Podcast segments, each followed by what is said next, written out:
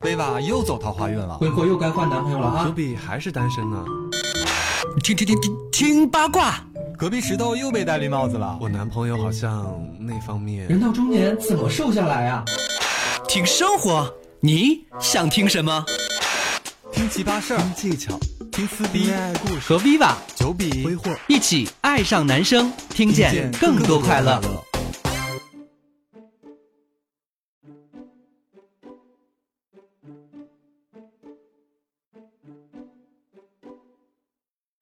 Hello，家人们，欢迎走进今天的节目，我是五月不伤悲，Viva。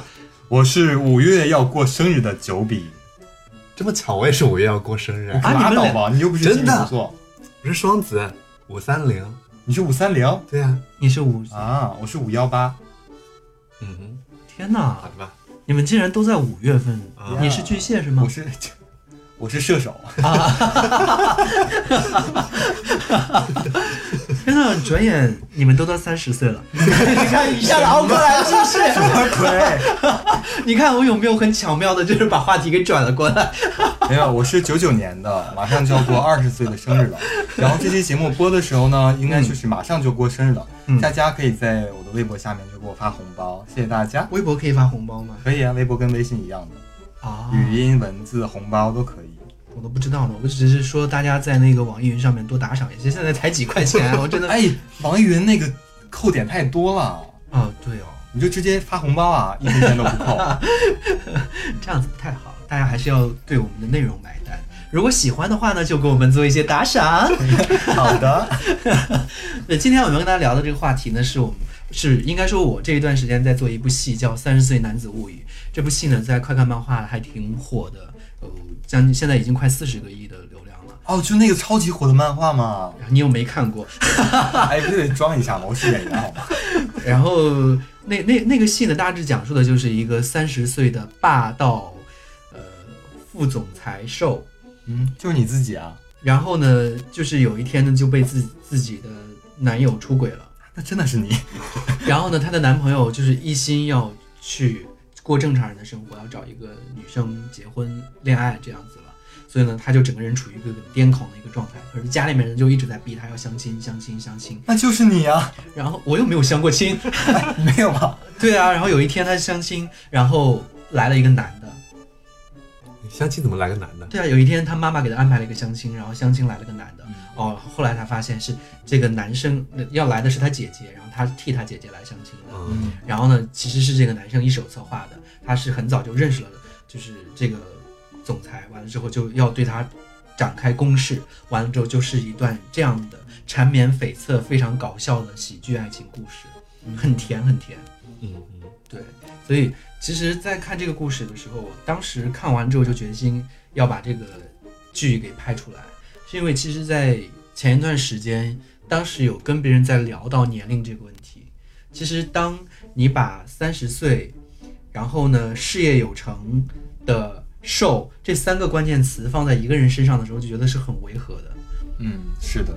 对，其实你事业有成这件事情就会挡掉很多人，因为其实我觉得中国还有很多男人还是会有那种思维，就是，嗯，如果我是老公的话，我应该比你要赚的稍微多一些，或者说我就应该比你更强势一些。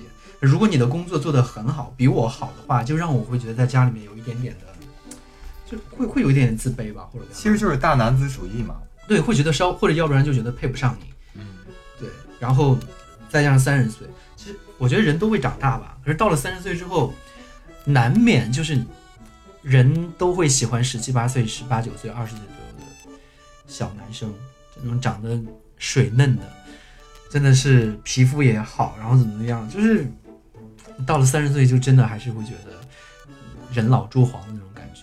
你还好，你想挨打好？对啊，我很好啊。你很好，那你为什么要这样说没有啊，我说是大部分人的想法，啊？对大部分人的想法，对于三十岁，因为其实就是会有很多人一到三十岁就开始感慨啊，我朋友圈里面也会有很多的朋友，我觉得到过了二十五岁之后就会感慨了，就要离奔三十岁越来越近。了。对啊，而且时间越过越快，我是自从过了十八岁之后，我之前一直讲我要过十八岁，我要过十八，赶紧过十八岁，我就可以去光明正大的去网吧，光明正大地去夜店什么的。后来发现，哎，也没有，我也没有要去这些地方。然后可是过了十八岁之后，发现哦，这个时间完全闸不住了，哒哒哒哒哒哒，一下子就直接要奔三十去了。是的，因为有一句话说嘛，过了十八岁你就老了，嗯，你好想哭。你这句话 哎，你不知道这句话吗？很有名哎。是的没有听过。你十你十八岁你就老了，这句话你没听过？没有，现在听过了。我只听过再不疯狂就老了，哪有过了十八岁就老了？十八岁正青春的时候，对啊，就是二十岁左右，大家都身边的那些小男生不能觉得啊，我还年轻啊，我 OK 没问题的呀。他们二十岁都这么说自己啊，那我就是可能受了这句话的影响吧，所以那个时候我就觉得自己可能，可能是因为你长得老，嗯，我我我长得老吗？大家又不是没看过我长什么样子，美颜照片开到了十五度。瞎说，我都不看美颜。对，然后所以其实我觉得，呃，我们今天要跟大家聊，其实说实在的，二十岁的 gay 和三十岁的 gay，包括四十岁、五十岁、六十岁，每个年龄阶段的 gay 可能都会有一些焦虑和顾虑，也会有自己的开心和自己的骄傲。我们今天就我觉得可以大家跟大家聊一聊，不同阶段的 gay 应该怎么和自己相处。嗯，二十岁的时候，那个时候我好像才大一大二，并没有正儿八经觉得自己是个 gay，对自己还没有很嗯身份认同哎。嗯那个时候还在好好学习，嗯还想着可能谈女朋友。我觉得我好像是这样的。那当你认就是知道自己是 gay 的时候，你已经是个老 gay 了，是吗？二十四五岁算那也还好，还是年轻的呀。所以你知道他为什么现在这么就是。每天 open，就是他要赶进度，你知道吗？他觉得他要错过的那几年要 赶紧赶回来，真的，把那些错过的人，你是嫌自己太紧了是吗？赶紧要放松一下。时间紧，时间紧，任务重，吉尼斯纪录要赶紧破。跟上一期主题衔接的那么紧吗？对啊，就每一期节目就把你做成一个太紧太紧，做成一个连续剧。对，其实我觉得二十岁，我二十岁的时候就已经是知道自己，当时我二十岁的时候还在还在恋爱阶段了，嗯。嗯，我应该是该从高中的时候就开始？对啊，我从高二的时候就已经在恋爱了，然后当时就和初恋嘛，然后高二、高三、高三上了两年高三嘛，为什么？留级了吗？没有他帮我退的学，因为我考到另外一个城市，然后他不愿意，嗯。然后就偷偷摸摸的把我的学给退了，因为那个学校本身我也不是太喜欢，嗯。是你知道我我现在很后悔，我如果当时学那个的话，我现在应该非常有钱。金融吗？没有，我学的是叫医疗美容。啊哦，那个时候医疗美容，对啊，就真的，我如果要学医疗美容，我现在应该是真的非常非常有钱。不过你们看到的我，应该现在已经不是整容了呀，应该已经成功把自己修复成为了一个不像整容脸的整容脸。现在就 Angelababy 直接。对啊，我我好后悔，我就应该去学那个，学什么主持，学什么艺术，真的是。对，然后他，我我当时我们系里面一百六十个人，一共三个男生，然后我是我们班里面唯一的男生，你确定吗？对我们班里面唯一的男生，然后去了之后就是我们班长，去了之后就是我们学生会的副主席，嗯，因为大家觉得这没什么男生可以用啊，然后大家都很喜欢我，所有女生都来跟我聊天什么干嘛的。然后就是我当时他就挺霸道，他狮子座，然后呢他又挺霸道，他说你在这样学校能学成什么，能干嘛？然后非要给我就辞退掉，然后干嘛？他就帮我去退了，把学费退了之后自己炒股去了，然后给我全亏了。你都已经上了大学，然后他给你退学了，对，然后上上了四天，然后你就重读高中。对，后来又复习。天呐，你的人生好丰富啊！对啊，但是因为你本来上学也早是吧？所以你的年纪对我本来上学也嗯早，就班里面基本上男生都比我大。就像我小时候，就那些男生基本上都会打飞机了，我完全不懂那是干嘛的因为那时候还没长丁丁是吧？对，后来才忽然间有一天 冒出来了一个东西，哎，这是什么？书上的时候是个女孩，没有啊，就是到青春期的时候长的。哎，怎么有个青春痘儿长在了下面？所以那个时候二十岁的时候你在想什么？二十岁的时候就想着要换男朋友，因为跟因为我那时候上大学嘛，我是第因为二十岁的时候刚刚已经是我二十岁的时候拍了一组照片，嗯，是写真，对，写真的照片。然后当时我花了很多的钱，因为我当时花了一千五百块钱，二十岁那是很多钱了。很多很多钱，因为我学费一年也才四五千，哇哦，然后花了一千多块钱，然后打工打了一个多月，将近两个月的时间，然后去赚了这些钱，完了之后给自己拍了一组照片。然后我当时跟那个摄影师，摄影师也是挺好的朋友，我当时非常明确，我说我要拍裸照，我要记录一下我的二十岁。哦，我们有没有看过啊？没有，我都没发出来过，因为我的二十岁真的瘦的跟板儿一样。我现在看，我觉得谁给你的勇气在那个时候要拍这组照片？好像还打了柔光什么的，是吧？呃也没有很柔光，是那个白色那个，就是我们有看过好像看过一张照片。嗯，嗯，对，没有是穿内裤的啦，就是内裤穿着，反正隐隐约约能看到你。在小程序再发一下呢？没有小程序，现在聊天功能已经被卡掉了，就微信不让有聊聊天功能了。聊天功能那个是吗对啊，广场的那个功能，发不了那个都没了吗？对，已经被砍掉了。啊，对啊，就没有办法。然后就我当时那个状态就是，我觉得我要记录一下，要不然等到我以后真的人老珠黄，自己就什么都没有的一个状态下，我还最最起码然后跟别人说，哎，你看我还年轻过。天呐，下血本儿花一千多，对啊，我们那个我是拍完之后他才跟我说的一千多。是被坑了？我那个时候拍照都是按张算，一张好像六块钱。写真哦，有打光哦。是不是背景一个背景板？对对对对，是不是画海边儿？是不是化妆给你画的一脸通白，然后给你涂一个口红，对对有眉毛像毛毛虫一样？有腮红。对啊，我我觉得我那当时就是要记录一下自己，拍完了之后就好帅。我用那那组照片，后来交到了好多的男朋友。哇，那没白花啊，那钱。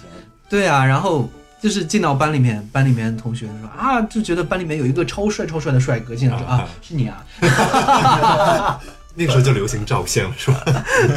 没有啊，就毕竟当时大家都觉得，哎，你的这张脸看着像一个幺八五以上人的脸，嗯，实际上一六八。可是见了面之后，我发现要幺七几，就是觉得嗯，还有不不像是 幺七几的人该长的一张脸。然后他们是说你脸大是吗？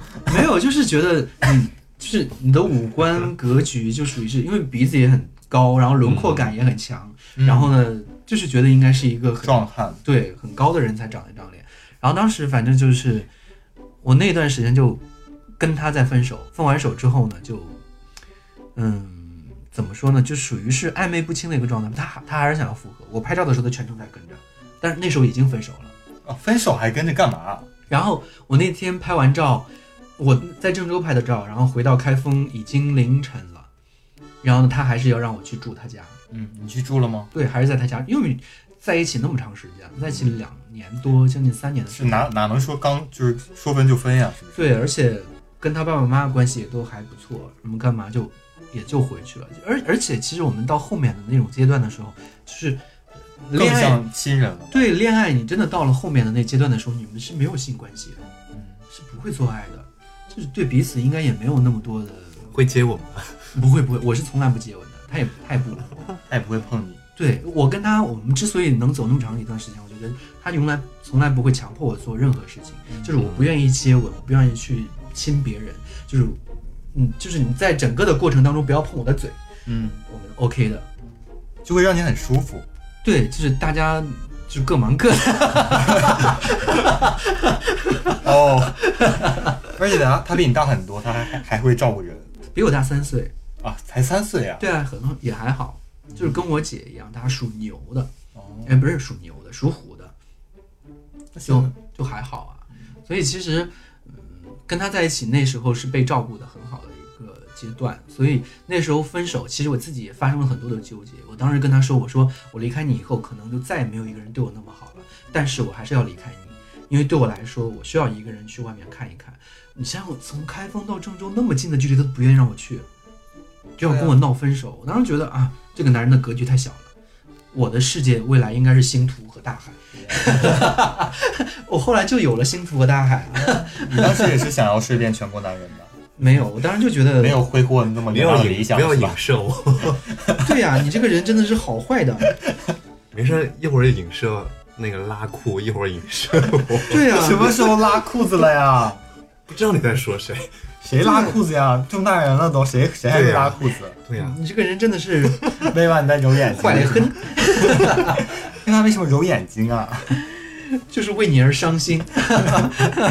一个男人活到这把岁数了，现在还是任何历练都没有，连拉裤子的经历都没有，真的是。那挥霍有吗？没事，我有人可以接我。你们你们瞎聊。对，然后因为其实我今年三，因为刚刚三十岁嘛，嗯所以其实这三十岁对我来说，我有很长一段时间都让我还挺过不去的。就去年年底的时候，有一段时间很丧，就觉得哎，怎么转眼就从二字开头要变成三字开头的了？然后你二字开头的那些事情好像还在昨天，这个时间过得快的让你有一点点的，就是接受不了了。所以在这种状态下，特别是你去跟别人聊天，或者是说别人问你就就是比如认识刚刚刚开始在软件上面跟人聊天的时候，哎，你现在多大？我说啊三十，然后甚至有些人在上面标注着什么二十八岁以上勿扰。啊，对，有这种有这种好伤心啊。对呀、就觉得哎，就一下子就成为了。我可能之前如果是我的话，我可能小时候也会去去去，心里面有一个界限，就是说多少多少岁不要再理我，嗯我们可能会有代沟，我们不要再在一起了。哎，转转眼发现，我竟然成为了我曾经在那个年龄段嫌弃的现在的我，你一下子觉得很悲伤。你已经被筛出去了，而对啊。且现在软件上都可以有那个，对啊，条件筛选什么对之类，的。你就可能被筛出去了。对啊，我说就是，哪怕我现在三十岁了，还好我还有这个 花容月貌，嗯，就是 就是如果那些没有这么好，就是最起码我觉得我挣的还可以，嗯。就是长得也还可以，就是我身高虽然不是很高吧，但是幺七五幺七六就是基本上一个均值吧。你有吗？对啊，我幺七六，那幺七六就已经算高了吧？对啊，就是我觉得在我这个状态下，就是觉得就是虽然不是很好的一个状态，就是起码算是中等。你就是很好了，不要谦虚了好吗？然后那我想想，那身边的那些真的是我认识的最好看的人。啊，这个倒是真的，这个倒是真的啊！你终于说了一句实话，啊，九比好感动。对，然后那想想呢身边那些其他的那些条件不太好的，那身材也没有特别好的，然后挣的也没有特别好的，然后三十岁他们怎么办呢？怎么办？怎么办呢？对啊，就是每个人都会面临的一个问题啊。就凉拌呗，还能怎么办？然后我身边我现在因为也在合作一些合作伙伴，然后就之前呢有认识一个人，四十岁左右，然后还身还有有点胖，因为他说了，他说你到这个年龄段你没有办法他，就你吃一点点东西它都会长成肥肉，你身体代谢能力就就很差呀。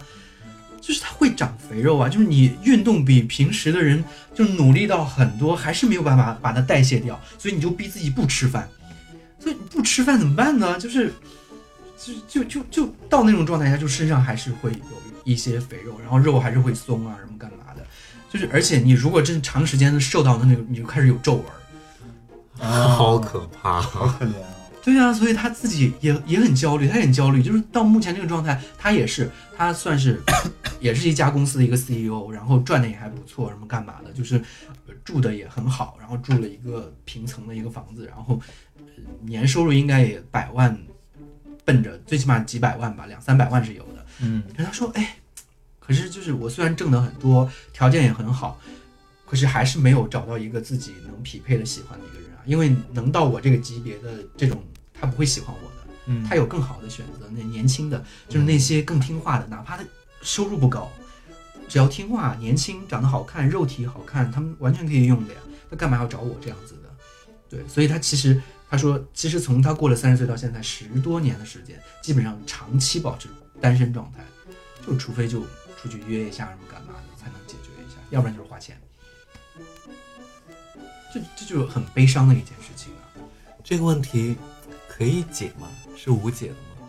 就是我觉得倒不是说无解的，而是说就是你无论什么年龄段都会有这个年龄段的一个魅力，但是就是你绝对不能放弃自己，你真的就是天天不洗头，然后穿着也不，我反而我之前我特别特别认同我之前我在上大学的时候有一个老师，她是一个特别有魅力的一个老师，女的啊，然后她说，呃，女人三十岁的脸是父母给的。三十岁的脸是自己修的，就是你过了三十岁之后，你就会发现一个女人，她的外貌会根据自己的气质，根据自己的修养，然后根据你自己的整个锻炼出来的能力，会发生一些改变。然后在这个状态下，你会慢慢慢慢的开始变得从容，甚至你可以通过你自己赚的钱啊什么干嘛的，学会了好的化妆、皮肤护理什么干嘛的，就是脸上的皱纹什么干嘛的。你在这个阶段才是你真正人生开始的阶段。他当时一直在讲这件事情，我我我我是我是非常非常认同的。嗯，对，就是你被爸妈生出来之后的那个长相，你是没有办法改变的。你如果家里面条件不好，连整容都不能，那真的是没有办法改变。嗯，可是你真的到了三十岁之后，我觉得这个是真的可以改变的。所以我们的人生还没开始呢，回国，还有几年，你们攒点钱条件又不差，我们马上就能变好看了。你这不会的，我不会的是什么鬼？你又不读书，但我想那个读过的书都长到脸上，你一本书都没读，没脸。我想要就是等赚到钱去整牙，我的牙，你的牙没啥问题。对啊你的牙牙有问题，我嘴凸，你不是嘴凸，你是下巴短，不短，你的下巴就是缺了缺了一点点好，好说。就是你嘴秃。你不要让我承认。你这么说，我我也不开心，怎么怎么回事儿？你承认我，我也不开心。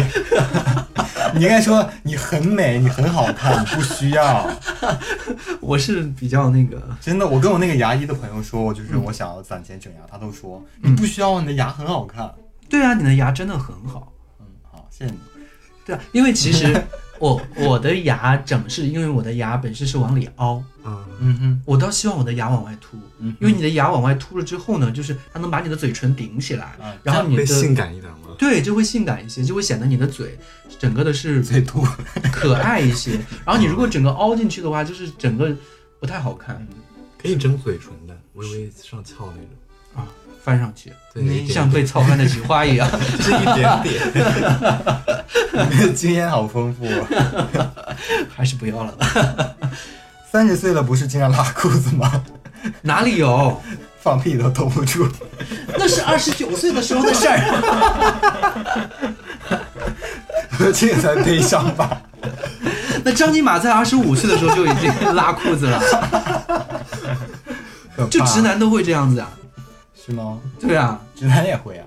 对啊，就是只有你们这些 gay 后面的菊花管理比较强，肌肉锻炼出来了。我们是比较紧实，因为就是不怎么用。我们从来都不用啊，你用吗？那怎么兜不住了？不是兜不住。可怕这个。所以其实我看到网上有很多人在分享说给三十岁的 gay 一些建议，我觉得那些建议有些东西还是挺好的。所以比比如说我比较认同的一些，就是说你到了三十岁之后，就不要再去强行的把自己装扮成为小男生，你要有你这个年龄段的男生该有的一些魅力了。嗯就是不要不承认自己，不接纳自己，让自己变成另外一个你自己眼里面都就是讨厌的一个人。就是你你回过头去看的时候，你会发现哦，这个人好奇怪。就是你认可自己的美这件事情很重要。嗯三十岁一定有三十岁成熟男人的美，就是你身上的阅历，包括你自己整个的眼神里面的淡定，以及你工作当中产生的这些能力，以及和朋友交往的过程当中的这种亲和力，一定是有了你这么长时间的一个历练，才能成为了现在的这个你。所以你没有需要必要去藏自己，就你到了这个年龄阶段，当然我我我承认，就是你三十岁，如果你还有保持童心，还是喜欢穿那种很很卡哇伊的那种衣服，我觉得是 OK 的，没问题的。就是嗯最重要就是你接纳现在的自己，嗯，这个事情很重要，也不要故作沉稳，然后穿西装啊什么干嘛，我觉得这件事情也没有很重要。然后我觉得另外一个东西就是你要开始去做你的皮肤和你的仪态的管理了，就是你真的不照顾你自己的脸，你的脸真的过一段时间就真的皮肤松弛、暗淡、皱纹、长斑等等这些东西都会开始有的。嗯对，而且你真的有有了这些东西之后，我觉得好看不好看，吸引人不吸引人，有没有人有没有魅力这件事情，真的脸起了很重要的作用。是的，对啊，就是你一定要保护好自己的这张脸，就什么时候都是你去跟别人在接触的过程当中，哪怕你约炮的时候，别人也看脸啊。你身材很烂，但你的脸好看，还是会有人能接受得了，有会有人接受得了。但是你身材很好，长了一张很丑的脸，那可以呀、遮起来呀、辉辉，你都喜欢蒙头干是吗？不行，没有，我是必须要看这个人的脸。脸肯定不能太丑，那得有一个。就这个人的身材，我是可以容忍的，但是你的脸不好看，我没有办法说服我自己。我不能容忍胖，不能容忍有肚子，嗯，我也不行，我也不行，这个我不行，就是如果这个人是均匀的胖的话，我是 OK 的。那均匀的胖也不行，嗯，有那种肉壮，其实挺可爱的。就是一定要不肥吧，至少。对，嗯我觉得还好。我会因为一个人的魅力，会忽略掉他一些问题。哦，这个是加分的。对啊，就比如说他谈吐很有魅力，然后呢，他是一个很有趣的一个人，或者他是一个很情商很高的一个人，在这在这个状态下，我会忽略到他身体上面的一些缺陷，嗯，比如说短小。短小也可以吗？短小没办法忽视，就忽因为短小，所以可以忽视。哦很容易忽略掉，是吧？对。哎，你这怎么长个痘儿？哎，你有吗？我帮你挤一下吧。真的是像挤豆香，手儿有脓，有脓喷出来了。哎，可怕。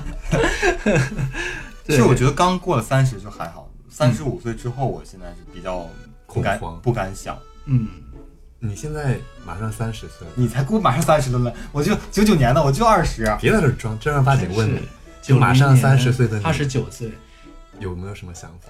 二十九周岁就是三三十岁啊。其实我觉得到这个时候，因为有一句古话就是“三十而立”嘛，嗯，我想到这个会有点悲伤，因为嗯自己事业和爱情。就什么都没有，嗯就是根本立不住啊。嗯就是我，你如果在老家的话，应该孩子都有了。那倒是，我身边的同学好多都有孩子了，对啊，所以我就想说，在大城市的我是不是和别人不一样？哎，这件事情，前两天呢，我约了一个人来我家喝酒，就真的是凌晨两点。我那天不是喝了好多咖啡吗？嗯，喝了四杯咖啡，就前天晚上嗯，就睡不着觉。然后当时正好有一个人说，他说我喝了一点酒，他说我觉得没有喝够，然后还想喝酒。他说那个就在我家附近，隔了一个小区。他说我们一起喝点酒吧，我连看他什么样子都没看。我说好呀，我说我睡不着觉，我现在也想喝点酒，然后觉得你一个人喝又很无聊，然后那个人就过来了，然后人长得还不错，条件也还不错，然后呢一个江苏人，各个方面都还不错吧，嗯然后聊天也还不错，然后我们当时就聊到这个问题，他说你多大？我说我三十，他说哦那你还小，然后看着他也其实没有很很很老，我说那你多大？他说我三十六，但是看着其实像普通人里面的三十岁的左右嗯那种样子，然后就聊到了这个问题，他说我我今年可能要结婚，跟女人，嗯，我说啊，为什么？他说，就家里面人一直在逼这件事情，就是嗯，到了你们现在三十岁也还好，就是家里面人就觉得男人三十岁这件事情还没那么着急，可能你到三十五岁中间都不会逼你逼得太紧，可是，一旦过了三十五岁，家里面人就会用各种极致的方法来逼你。是的，对，然后所以他现在处于这样一个阶段，他说要结婚。我说那你选择行婚呢，还是要选择？他说就是找一个。好可怕呀！对呀、他说啊，他他给自己洗脑，你知道洗什么吗？他说你知道，其实，在正常的婚姻关系当中，很，因为他是他是做那种咨询工作的，嗯就是咨询就是各个行业的那种咨询，他当当中也有包括性啊、医学呀、什么情感这方面的咨询。他说，我们做过的咨询，大数据显示，基本上夫妻两个在一起个三五年之后就没有性什么性生活了，一年能有个一两次就不错了。嗯，他所以其实你看，他跟找个 gay 什么区别？我说最起码人家前三年是有的呀，对呀、他说前三年我也可以给啊。其实就其他人的瞎说吧。然后我，对呀、我就跟他我说你你绝对是，他说哎女人没那么要的，我说你真的对女人不了解 好多人都说跟女人可以，挥霍之前也说跟女人可以啊，之前现在对，现在也不行了吧？现在你对自我的认不行知很，对对明确了吧？对对，嗯，对，所以其实哦，我那天因为这件事情，我们两个喝着酒吵起来了。是吗？对啊，就一个陌生人，我们俩甚至都不知道彼此叫什么名字。我们非常明确，就今天喝完酒之后，大家就赶紧喝酒的目的就是为了赶紧你睡你的觉，我睡我的觉。嗯嗯然后我们当时就一瓶红酒，我说喝完这瓶红酒你就回家，我就睡觉，就这样子。嗯，然后他他就说，那可是我不能伤害我的父母啊。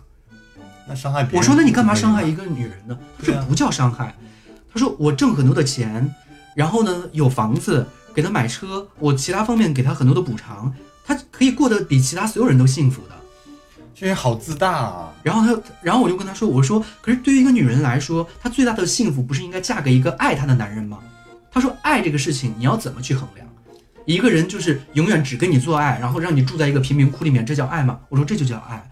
然后他说我我认为这不叫爱。我说他说我觉得给他很殷实的生活，给他很好的保障，让他不吃苦，然后并且能够给他很多精神上的关注和关心，然后用你的情感去呵护他。我觉得这件事情，这才是爱。他可以吗？他说他可以，他倒是那么说，那他说的那种也算是爱，嗯，但他做不到。我我我不相信，不我我也不认为说这个人做不到，因为我觉得我自己对我身边的好闺蜜什么干嘛，我觉得我对他们也是爱，我也能呵护她，我也能保护她，遇到一些什么样事情的时候，我也站在她的背后去支持她，像一个男人一样的给她肩膀。但是我觉得这种爱情不是她需要的，也不是我需要的。嗯，对我觉得对于那个女人来说，她这辈子太可悲了。是的。对，所以她她不认为这件事情，我们因为这件事情吵起来了，我直接把后面还有点酒直接倒到她的瓶里面倒满，喝完你赶紧走。我还以为就是倒到他头上，你去死吧你！直接说跟他喝完，你赶紧走。你这个骗婚的死 gay！然后，然后他说啊，因为这件事情生气了嘛。他说可是因为讨论这件事情，我现在更精神了，睡不着。我说那你换一家继续讨，继续继续去。三观不正，然后他说啊，你干嘛因为这件事情很那么着急啊？我说我觉得对我来说，伤害另外一个人这件事情就是没有办法容忍。底线对不能碰的。对对。他说那你觉得伤害自己的父母不也是一种不也不也是底线吗？那怎么叫伤害自己的父母呢？他觉得就是你不结婚不生孩子这件事情，就是伤害了自己的父母。那真的不算是伤害。他他觉得我这个不伤害，就是我结婚了，那就只伤害这一个女生，然后不结婚呢要伤害两个人。怎么女方是没有家人是吗？没有家人，他觉得这种事情不会怎么着的吧？嗯，就反正就觉得还挺神奇的，因为这件事情大吵还而且是高学历哦。啊，越高学历的人越脑子不清楚，他活在他活在自己的世界里边。超级自大，真的是很自大。可是你到了三十岁，我觉得真的是你会面临一个问题，家里面人就会去催婚。嗯，对啊，这也是三十岁的男人会面临的一个很重要的一个问题。你会选择以后过什么样的生活，然后过上什么样的人生？那在这个阶段，其实是一个很重要的一个。对，其实尤其是是像我们快到三十了，我觉得可以平时跟家长、跟父母灌输一些你自己将来不想要结婚的打算，不想要孩子。嗯，你倒你倒不是说我就直接跟他们出柜，但是可以跟他们讲，我就觉得我一个人过得也挺好的，嗯，我不想要照顾别人。可是之前呢，二十多岁的时候，父母会觉得，哎，还是小孩子，可能就觉得啊，要自由什么干嘛的。你真的到三十岁，父母已经到六十岁、七十岁的时候，他觉得，哎，以后我走了，你可怎么办？一个人，就是最起码我们走的时候还有你来送我们。未来你走的时候，谁送你？如果不结婚生孩子，那是不是应该就我们也不送他们？他们就知道他有了孩子也没用，算了吧。所以对于家长到这个时候的考虑可能会更多一些。就如果他们主要是这个考虑的话，我觉得还挺好的。嗯他们更多的是考虑你。对我那天跟那个人就说，我说你就要个孩子就好了呀。我说你就要个孩子，你代孕一个孩子，你赚钱六十万八十万生个孩子很很。他说莫名其妙多出来个孩子，你不觉得这件事情就是变相出柜了吗？父母会管那么多吗？对，我说你你孩子都你抱过来一个孩子了，你要直接就丢给你父母，让他们忙起来，他们考虑那么多事儿干嘛？对呀、天这个孩子都照顾不够，反正趁他现在年轻，你让他忙起来。对呀、哎，就有有些人就后来第二天他又来跟我聊说这件事情，我说我不想再聊，我觉得我们可能聊不下去，对啊、为什么要就三观不合，没有办法。他他意思就是说，他说我很喜欢你，我觉得我们可以成为朋友，然后成为就是那种的朋友。他说我觉得那个，因为他现他在旁边要买房子，要买一个两室一厅的一个房子。他说大部分他说你可以，我们未来一起来经营我们的家什么之类的。他想的好远啊他。对呀、我说算了算了算了，啊，真的，所以我觉得三十岁还当中还有一个建议，就是说你真的是到了三十岁之后要对自己的父母好，我觉得这件事情也是很重要的，因为其实到了你三十岁的时候，父母基本上也六十岁，嗯，是吧？六十岁左右，其实在这个时间节点的时候，父母的身体是一个很重要的转折点，因为他们的身体的机能也慢慢的在退化，然后这一段时间他们对自己开始养生、养护、保护，决定着他们后面能走多少年。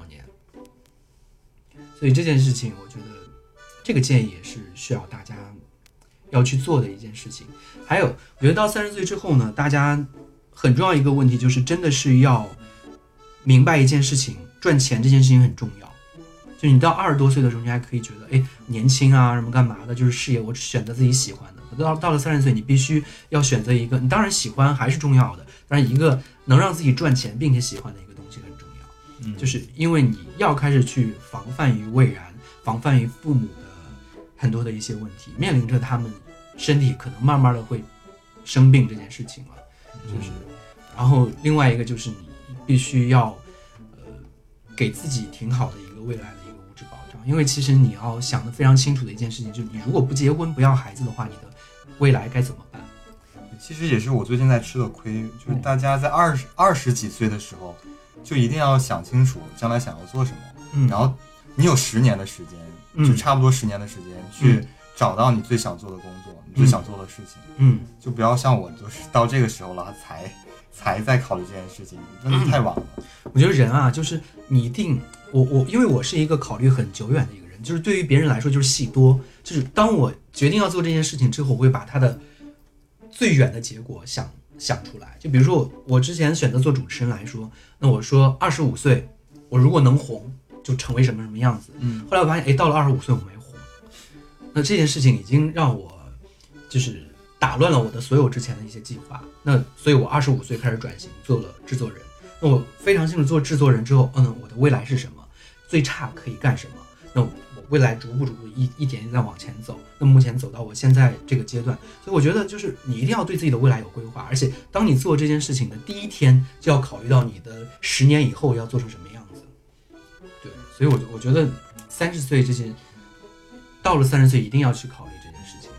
嗯，不能再忙忙活活的，不知道自己在忙啥了。对，而且我觉得到三十岁一定要学会放过自己。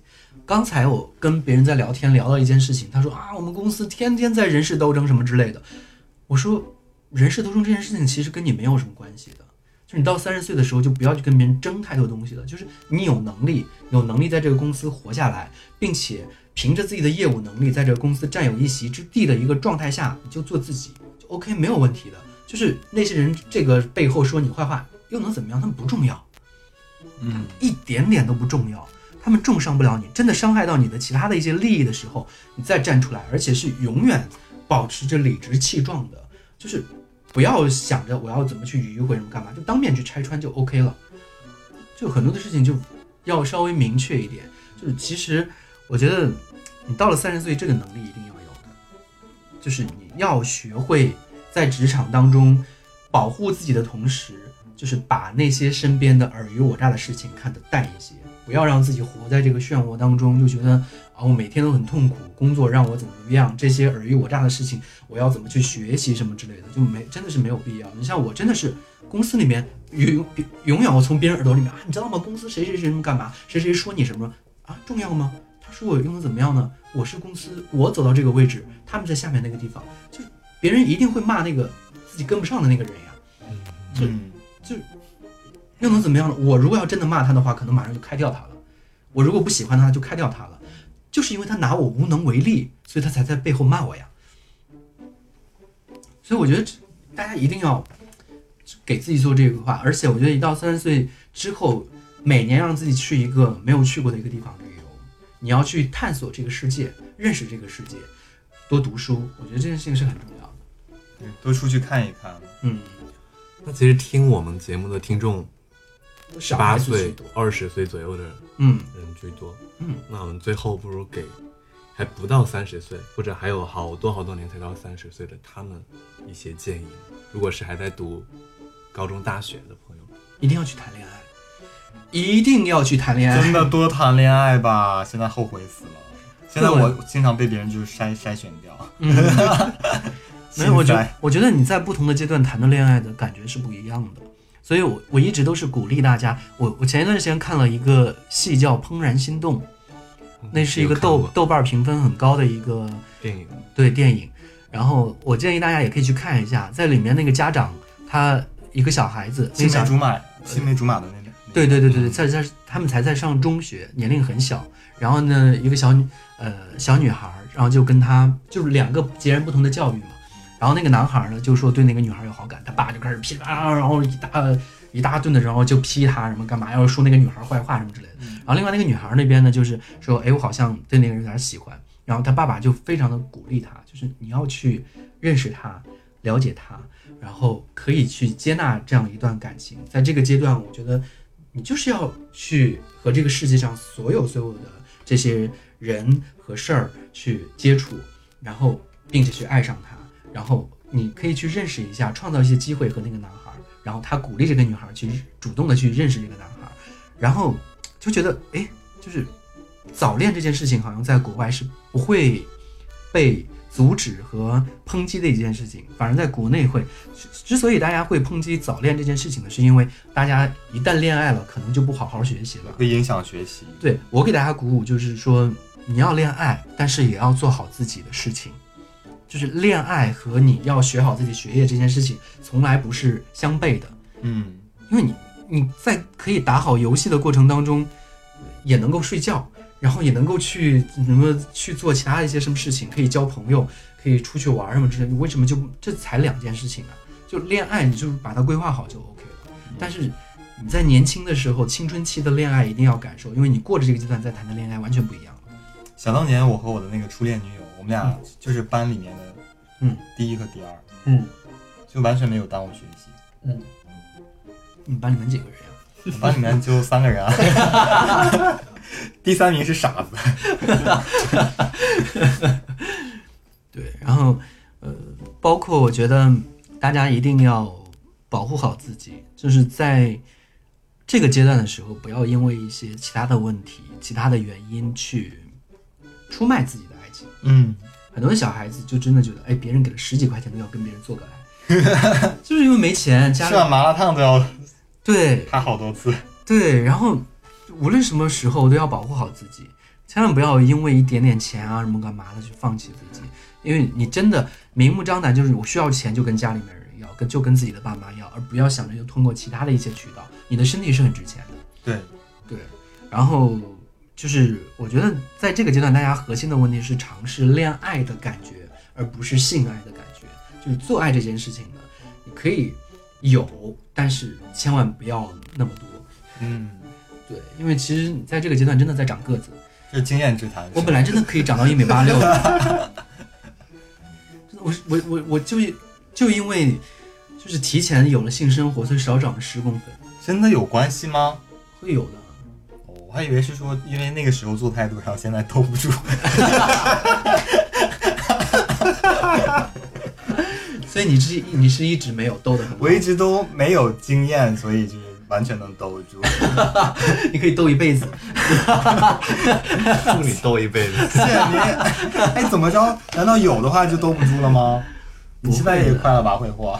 我很正常，因为挥霍用的少，挥霍不用后面。用眼睛，用嘴，OK，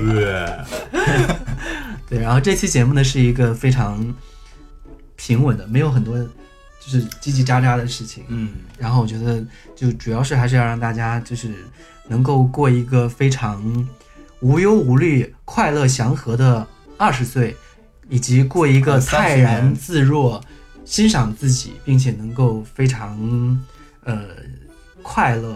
也能够接纳自己的一个三十岁，然后对未来的规划是比较稳定的，有目标、有计划的那种。真的，你看我到了三十岁还是很开心啊！身边我现在接触了很多的人，他们觉得哇，觉得你好阳光啊，就每天都很开心。然后跟你聊天的时候，发现哎，什么事儿都不是事儿，就是能活到这种状态，你觉得年龄都不是问题了。对啊，你很不像三十岁，你就是一个二十五岁左右的人。为什么不是二十二岁？就也没有那么夸张，好吗？哎，我这么真诚，你就一定要……嗯，我不是在恭维，我是说没有没关系。我二十二岁的时候很丑，我二十五岁的时候已经很好看了。OK，对我真的是小时候好丑啊！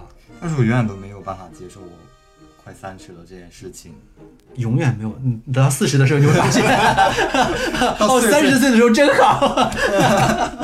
因为我到现在都跟别人说我就二十岁啊，信吗？有人？没有人信，我就跟他说我是江湖上流传我的年纪就是这个二十岁。嗯，我现在已经能跟自己的年纪坦坦然的接受了，所以我在各个软件上面写的基本上也都是二十五岁。你也是怕被别人筛掉吧？其实还好，因为大家其实喜欢我，某种意义上都是喜欢我的长相和气质吧。嗯，我在年纪上会小，会少写几岁，但是我是按照我的长相写的年纪啊。啊，那我也是啊。你这些虚伪的人。不过如果对方要问的话，我就告诉他们真实的年纪，这个倒无所谓了。你真的会告诉他们你二十九？我只有二十岁啊！你不要瞎说，有人当真好吗？那种写假的，然后到时候真的知道跟你想要发生一点什么的时候，知道了，你会觉得会被欺骗？他怎么会知道？没有，我觉得就这比假照片真的是好的，仁慈太多了。对啊，我觉得这也最起码你看到了我就是这个年纪啊，就是因为。就是年龄这个东西，因为我们在接触的过程当中发现，哎，就是年龄感和年龄这个东西是两码事儿。然后，哎，你看着，因为其实大部分情况下是看脸，就觉得你还长得还挺年轻的，也挺好看的。然后我也喜欢你这个人，喜欢你的个性什么干嘛的，那我们可以在一起。在一起之后发现，哎，年龄好像比你写的大了两岁三岁还好啊。就只要你不不写个二十岁，对呀对呀，对我身边我没有办法，因为有一些人会跟我打招呼，然后跟我说，我问他，哎，我说你多大？他跟我说我三十二岁。我看我说你再说一遍三十二岁。我说我三十，你三十二岁。他说啊，就是四十五。那也太夸张了吧？我说你 你这就是在诈骗的。对啊，然后就是你明显就看出来不一样啊。嗯，对啊，你多写个十几岁，我没有写我自己十八岁。虽然我长得是十八岁的脸啊，就是都会少写那么两三岁吧。对，少写个两三岁，我觉得见了面之后，就是你多给自己一些机会，然后见面之后发现，哎，还可以，没问题。而且这是一个普遍现象了，其实。对啊，都会小写。我十八岁都是写自己二十啊。对，基本上就是那黄金年纪嘛。对啊。我不觉得。你没有小写吗？没有。那是因为就反正也没有人那个啥。反正我都卸载了。他不缺人啊。对呀，也不缺人。对呀，身边什么人都能行。对呀，你觉得这些粉丝就够你睡好几年的了吗？不要再说了，不要再说了，我快睡不能没有粉丝，因为就是在软件上，你要问一下对方，嗯，你今年多大？大多数人都会告诉真实年纪，对，然后就跟他写的是不一样的呀。对我真的，我觉得年龄这件事情我是可以接受的，但是我没有办法接受这个人的身高、体重、照片这件事情是假的。对啊，你长了一米六，你写一米七，我觉得很夸张。就是这个人，我就是。因为我会筛身高，嗯，就是低于我的，我基本上都不会。然后结果我聊完了之后发现，他说我可能没那么高，我幺七零。啊？他说幺七零，其实他就一六八。我就我就整个人就崩溃了。我怀着那么大的信心，那么大的兴趣，然后我又要想着怎么控场，要想着怎么找话题，然后还要自己把自己弄得美美的、阳光灿烂的跟你聊天，结果你。就是好气啊！我觉得这件事情才很生气啊。好多人偏身高，尤其大家可以找一下那个，如果他写一七四的话，他实际身高只有一七零；如果写一七零，他实际身高只有一六八。嗯，绝对的。对他如果也写幺八五的话，他有可能真的是幺八八。对，对，就高的人他会少写，对呀，会觉得自己太高了，可能别人觉得他难以接近。嗯。特别是幺八八的零，对，对，他们会有这个困扰。听说给自己写成幺七八，对，都是往矮了写。见了面之后啊，来了一座山，我要怎么攀？从头舔到尾，黄花菜都凉了，舌头都麻了。那然后那个挥挥霍说，我要跟他接吻得蹦着。你站板凳啊？好，那我们本期就这些吧，这些吧，我们要吃面去了。再见，拜拜。